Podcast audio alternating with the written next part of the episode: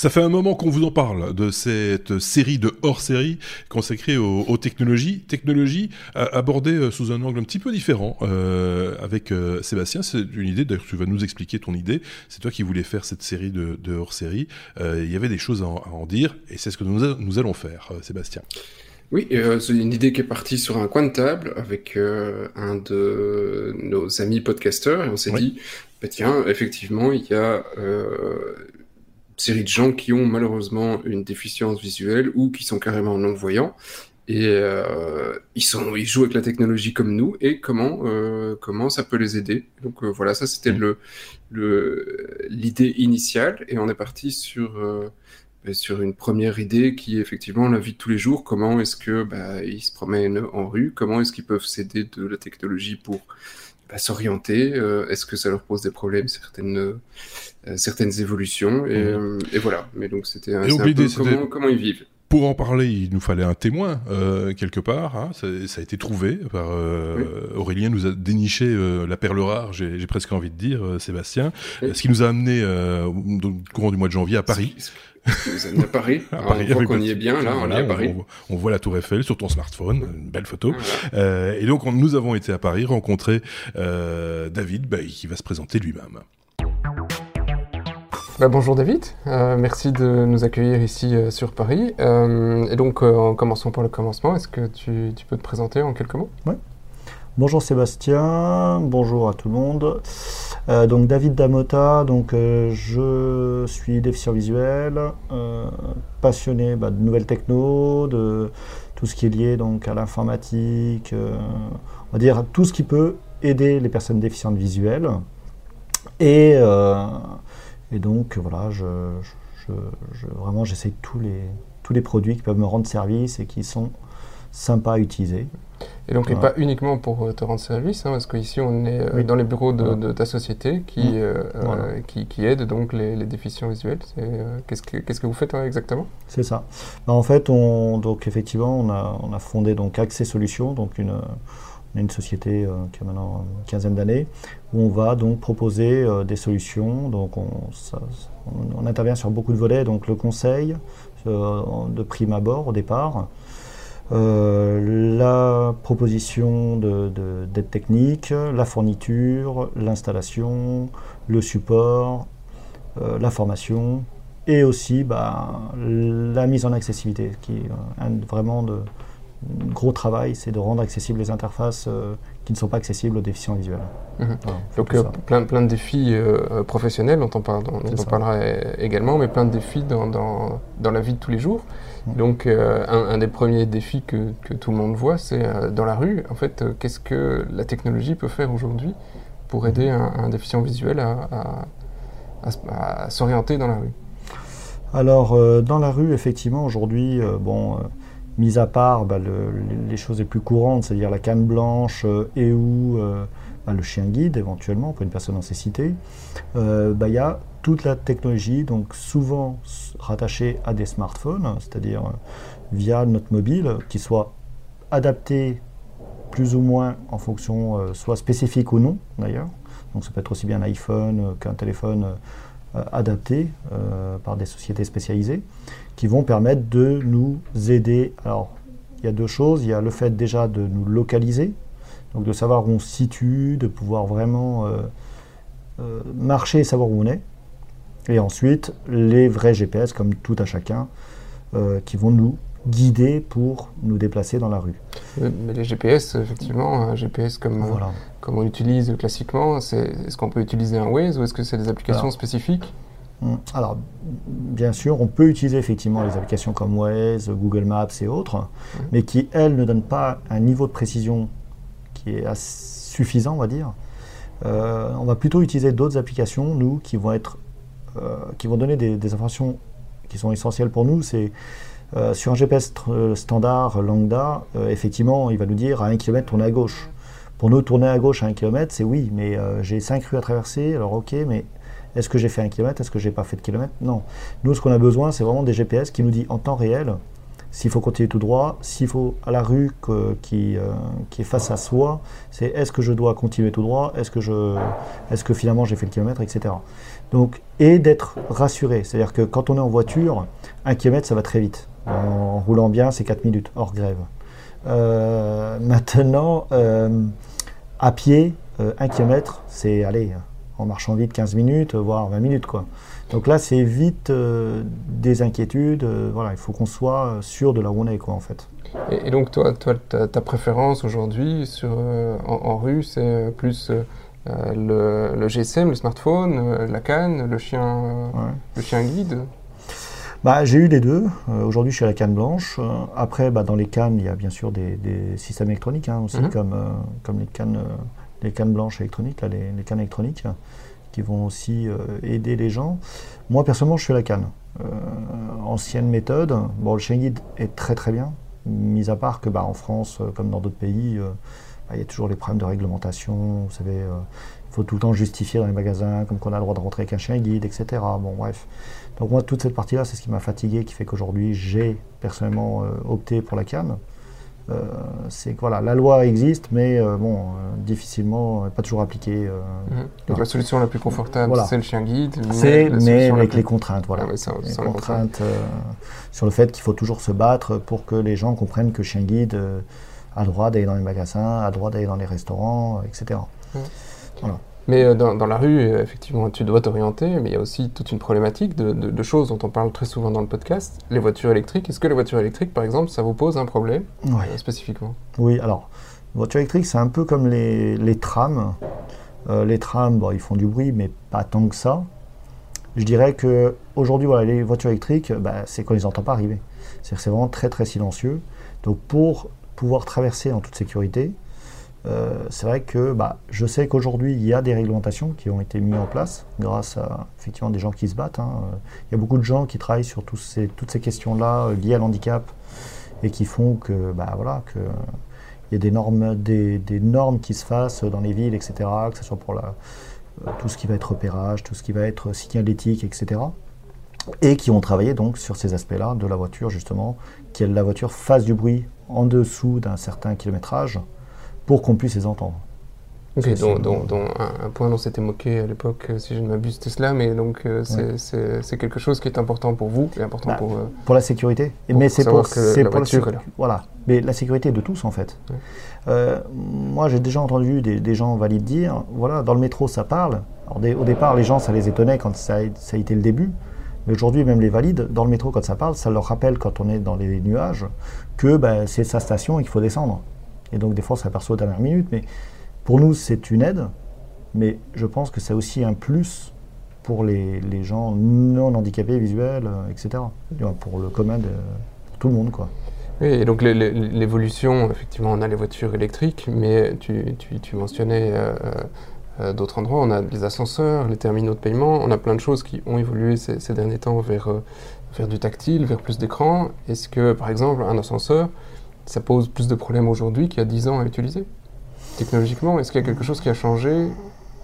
Alors, sur l'ascenseur en lui-même, hmm, pas, c'est pas devenu très gênant, on va dire, parce qu'aujourd'hui, il y a quand même des normalisations qui font qu'aujourd'hui, il y a du relief positif sur les ascenseurs, etc. Par contre, effectivement, il y a certains types dans des grands immeubles où effectivement il va y avoir des boutons avec des commandes qui sont à l'extérieur et qui là sont assez problématiques pour nous. Euh, parce qu'effectivement c'est souvent des écrans tactiles ou on ne sait pas trop à quel, est, euh, à quel étage est l'ascenseur, lequel qui arrive, etc. Donc ça, c'est pénible pour nous. Mais ce n'est pas la majorité. On va se dire qu'aujourd'hui, on a plus de problèmes avec les écrans tactiles qui se démocratisent un peu partout et qui euh, n'ont pas de solution de contournement. Donc du tactile qui parle, ça existe. Ça existe depuis des, années, des, je veux dire même Tollback sur Android, ça existe depuis quand même un paquet d'années. Aujourd'hui, les grosses structures qui mettent des terminaux bancaires, euh, la SNCF avec les, les bornes tactiles, euh, la RATP aussi avec leurs machines, avec bon, ils ont des ils ont des boutons quand même un petit peu. Bon, je suis désolé, mais personne. Bon, il y a le système bancaire hein, qui a quand même aujourd'hui trouvé des solutions. Dans certains distributeurs, il y en a quand même de plus en plus. Où on peut brancher un casque et donc après, donc ça coupe les commandes à l'écran et donc tout se fait en vocal via le casque. Mais à part les distributeurs, qu'on trouve beaucoup à Paris. Euh, par exemple, SNCF, on peut rien faire, par exemple. Et, là, en plus, pendant que eux mettent ces guichets en disant c'est génial, on peut servir plus de gens en même temps, ils suppriment les guichets, donc vous avez moins de personnel, moins d'alternatives, bah vous êtes obligé d'y passer. Bah, on est obligé d'y passer, c'est-à-dire que et puis et puis le pire, c'est ce qui est ce qui est dingue dans cette histoire-là, c'est qu'en plus, en fonction du type de transport qu'on prend, on va pouvoir le faire par internet ou pas. C'est-à-dire, par exemple, quelqu'un qui veut prendre un, train TGV, on peut aller sur l'application SNCF, donc web, euh, mobile ou autre, pas de problème. Euh, on prend un intercité, ben, sur l'appli, euh, il y a des trains qu'on ne peut pas réserver. Donc ça ne se fait que en gare. Donc on retire les guichets, parce que effectivement les bornes automatiques, c'est moins problématique, ça sert plus de monde. Mais à l'inverse, ben, nous, on ne peut pas y accéder. Donc du coup, on ne peut pas prendre ces billets-là. Donc c'est quand même compliqué, euh, oui, c'est compliqué. Je ne comprends pas qu'il n'y ait pas plus d'efforts à ce niveau-là. Et quand tu dis effectivement, tu, dis plus d'efforts, est-ce que euh, aujourd'hui il y a du lobbying pour, tout ce qui est technologie de la part des, euh, des malvoyants et des aveugles pour justement une meilleure accessibilité? bah, Je pense que en France, après c'est mon avis, hein, je pense qu'il manque un petit peu de cohésion. C'est-à-dire qu'il y a quatre grosses structures en France, quatre, on va dire, une grosse structure, on va dire, d'associations qui sont plus ou moins en, en entente, les quatre. Euh, et effectivement, euh, c'est vrai que est-ce qu'il y a une parole unique euh, vis-à-vis de ces pouvoirs publics ou est-ce que les pouvoirs publics font la, sourde oreille? Mais à l'heure d'aujourd'hui, effectivement, ça n'avance pas. En tout cas, le distributeur tactile de la SNCF, il existe maintenant, à mon avis, depuis au moins, je dirais, pas loin d'une dizaine d'années, je, je, pense. Il faudrait peut-être vérifier sur Internet, mais je pense que c'est pas loin d'une dizaine d'années. Aujourd'hui, il n'y a toujours rien de fait. Et pourtant, ils ont quand même un pavé euh, téléphonique standard pour, le, pour la partie paiement. Donc c'est-à-dire que des solutions et des possibilités, ils pourraient. Ok. Mais voilà, il faut vouloir quoi. Euh, rentrons un, tout petit peu, j'ai encore un dernier point euh, ici mmh. pour, pour ce numéro-là, et, un point qui, est, qui fait débat sur, chez tout le monde en général, c'est Linux, Windows ou PC Parce que voilà, effectivement, on a, un PC à la maison, euh, et, pour, euh, et pour toi, alors du coup, quel est, quel est ton choix préféré? Linux? Windows? On parle à titre personnel. À titre personnel, principalement, j'utilise du Windows. Maintenant, j'ai déjà utilisé du Mac, je sais utiliser du Mac. Je, je, travaille sous Linux, mais pour des besoins de serveur. Euh, très peu. Hein. Linux, vraiment, je, fais quelques commandes par-ci par-là. Hein. Je ne suis, pas un pro Linux. après, c'est une question de préférence, de goût personnel cas, en France, de ce que moi je remarque sur le terrain, c'est que de toute façon, en entreprise, à 80-90% des cas, c'est du Windows. Euh, à part dans la, partie euh, communication, dans la partie marketing, un peu dans cette partie-là, un peu audiovisuel, qui d'ailleurs là pour le coup c'est plus Mac, en tout cas pour, pour nous en tout cas. Euh, mais effectivement non, sous Windows c'est ce qu'il y a de, de, plus courant, je dirais, aujourd'hui en France. Euh, après, Mac, il y a une petite communauté hein, déficient visuel qui l'utilise. Et sous Linux, je dirais, euh, c'est plus les, gens qui font de la technique, c'est-à-dire les gens qui euh, font des études informatiques ou qui font du développement, ou, ou des geeks, ou des anti, des anti-Windows, des anti-Mac, qui vont dire non, nous c'est Linux, voilà, c'est la vie. Donc, donc en fait, aussi bien chez les voyants que chez les malvoyants et les non-voyants, la guerre existe toujours, on a les camps, on fait du Windows, on fait du Mac, ah, suivant. Toujours, bien sûr on n'a pas réglé, euh, ni chez vous non plus, la guerre euh, euh, Mac Windows. Après, il n'y a pas vraiment de guerre, en fait. Je pense qu'il y a les pro Mac et les pro Windows, en fait. Maintenant, la réalité, c'est qu'aujourd'hui, il y a quand même beaucoup plus de Windows que de Mac. Après, à la décharge de Mac, par contre, c'est vrai qu'un PC Windows, au bout de 4-5 ans, il est mort, en général. C'est vrai qu'on a beau dire ce qu'on veut d'Apple, leur PC, des fois, au bout de 7-8 ans, le PC, on n'a pas changé une batterie, on n'a rien fait. Et le truc, il s'allume toujours aussi vite. Euh, et c'est stable. C'est stable. La qualité audio est, bonne. La qualité vidéo est bonne. Euh, L'ergonomie pour nous en tant que déficients visuels est complexe. Quand je dis complexe, c'est que, en tout cas en vocal, hein, pas en zoom, mmh. mais en vocal, effectivement, euh, quand tu utilises VoiceOver notamment, sous Windows, on va faire des raccourcis de 1 à 2 touches en général. sous Mac, on est plus de l'ordre de 3, 4, voire 5 touches. Donc on est quand même. Euh, il faut être un peu pianiste, on va dire. Mm. Et, quand je dis 5 touches, c'est pas, euh, c'est pas pour faire une action complexe. Non, c'est juste pour passer en mode interaction avec un tableau. C'est juste, j'ai envie de faire flèche haut, flèche bas dans un tableau. Donc effectivement, il faut passer en mode interaction. Donc là, on fait contrôle, option, mage, flèche bas. Bon, je dis pas qu'on n'y arrive pas, mais euh, bon, juste pour faire flèche bas dans un tableau, c'est la logique Apple, quoi. Et donc aujourd'hui, la médaille, c'est côté Windows. Moi, perso, voilà. je dis pas. Alors, moi, je trouve qu'il y a plus de gens, en tout cas, qui sont sous Windows. Moi, personnellement, je préfère Windows. aujourd'hui, quand même, la, stabilité de Windows 10, c'est quand même bien amélioré, hein, très clairement. Même et même la, cohérence vis-à-vis des, machines. Aujourd'hui, on prend un Windows, on le déploie sur, euh, sur un Toshiba, sur n'importe quelle marque, ça, ça, ça, se débrouille quoi en fait. C'est plus comme à une époque avec les histoires de, de pilotes, etc., où c'était hyper compliqué. Maintenant, je trouve que quand même toute cette partie-là, c'est quand même bien amélioré. Et tout ce qui est device, donc euh, quand on prend des, euh, des afficheurs braille ou mhm. d'autres, euh, tous ces devices en général sont plus compatibles sous Windows ou mm, Alors généralement les fabricants font quand même un très gros travail de ce côté-là. à part sous Android, où c'est là où ça pose le plus de problèmes en général, généralement tous les afficheurs braille, qu'ils soient afficheurs simples, c'est-à-dire sans fonction interne, qu'ils soient bloc-notes avec des fonctions internes et qui se connectent donc à un autre périphérique, généralement sont compatibles Windows, Mac, Linux, via BRLTTY, et euh, iOS, donc euh, sous, iPhone, iPad et autres. Là où ça pose un peu plus de problèmes, c'est sur Android. Sur Android, il y a Brailleback, mais qui gère pas tout, tous les produits. Et il y a BRLTTY pour Android aussi qui existe, mais qui pareil demande une, technicité euh, pour réussir à faire marcher son afficheur braille. C'est pas comme sur d'autres produits où il y a juste à cliquer. Par exemple, je branche une plage braille sous Windows, j'ai rien à faire. Euh, avec JAWS ou avec NVDA. Dans JAWS, il y a juste à choisir le nom de la plage dans, le logiciel. Dans NVDA, il n'y a même rien à faire, il y a juste à relancer le, screen reader, donc le logiciel de revue d'écran, et hop, ça prend tout seul le braille. Donc il n'y a rien à faire, quoi, en fait. Ok. Donc j'ai une toute dernière question pour terminer ce, numéro, et puis effectivement on aura plein d'autres questions dans, le mhm. futur.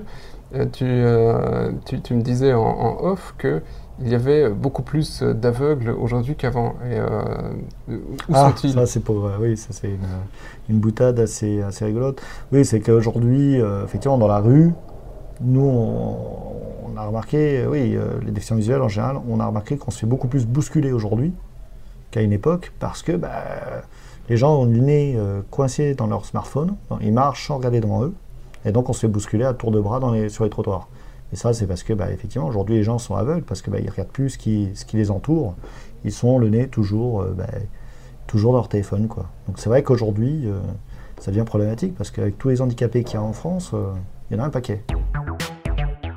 Voilà pour ce premier rendez-vous avec avec David de chez Access Solutions Sébastien qu'on va retrouver dans le, prochain épisode où il sera question de smartphone parce que ça n'en a pas l'air cet appareil qui est ô combien visuel pour nous en tout cas, a également des usages euh, dans la vie euh, quotidienne des personnes malvoyantes ou, non-voyantes, et c'est ce que nous allons découvrir dans, dans le prochain hors-série. Je dis pas de bêtises, hein, c'est ça. Non, tout à fait. Et il y a plein de choses à en dire. Je vous engage à nous suivre dans le prochain numéro. Voilà, à très bientôt.